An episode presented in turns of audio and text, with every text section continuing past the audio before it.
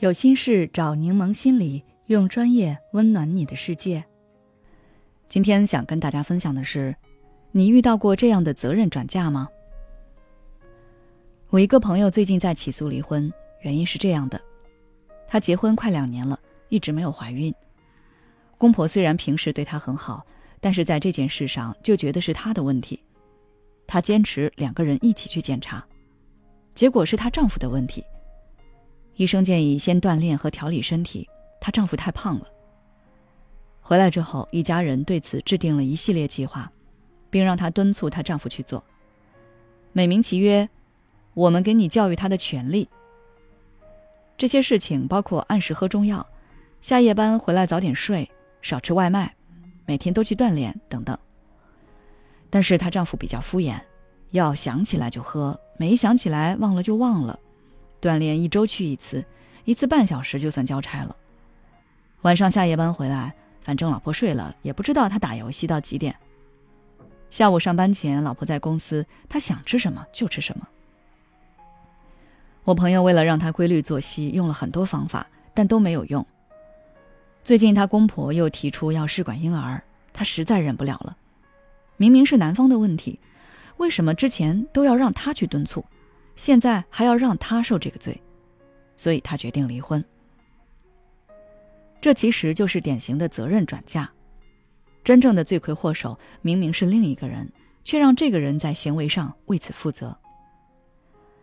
在生活中，这样的事情还有很多，比如老板会给你布置类似于“你去把唐僧师徒除掉”的任务，他自己惹了事，让你背锅解决。又或者，有的父母把孩子完全丢给长辈，孩子要是学习不好，就责怪长辈没有带好孩子。如果你在生活中无意识的做这样的事，那需要警醒一下，因为被你转嫁责任的那个人，迟早会被你逼走的。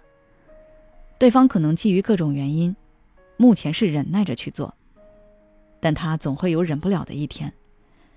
每个人承担自己的责任已经很累了。如果还要承担另一个人的责任，时间久了，他肯定也会想给自己减负。这时候，他就会拒绝你的转嫁了。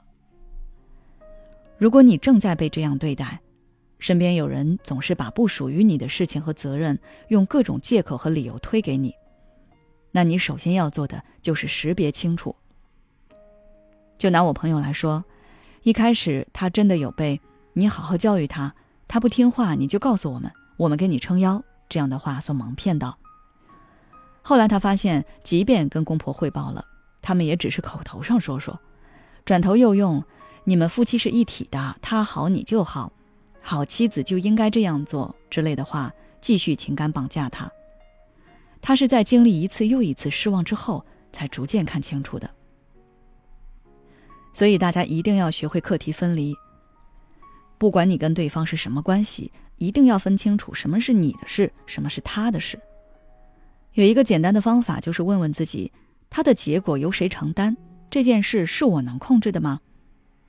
对于他人的课题，不主动干预过程，但是你可以积极响应求助。比方说，你朋友经常跟你吐槽自己的伴侣，你觉得他应该分手，但朋友总是纠结，下不了决心，于是你们不断重复这一过程。其实，你朋友就是在把属于他的一部分责任转移给你。如何跟他的伴侣相处，你只有建议权，没有掌控权。同样的，听不听你的建议也是他的自由和权利。基于此，朋友如何去处理跟他伴侣的关系，如何消解自己在这个过程中产生的负性情绪，主要承担人应该是他自己，而不是你。他不能每次都找你，把全部负能量都传递给你。其次，明确拒绝不属于你的责任。一定要开口直接表达你的想法，不要纵容别人让你被动承担结果。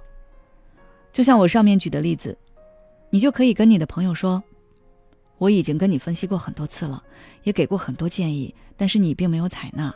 这样下去永远都不会有改变。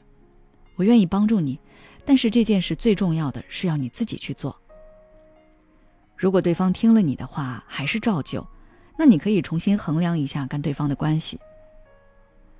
好了，今天的分享就到这里。如果你想要了解更多关于课题分离的内容，可以关注我们的公众号“柠檬心理 FM”，回复“夫妻相处”就可以了。孤独、焦虑、不被理解、没有支持，有时候真正让我们痛苦的不是实际问题，而是这些情绪和心结。柠檬心理愿做你的避风港。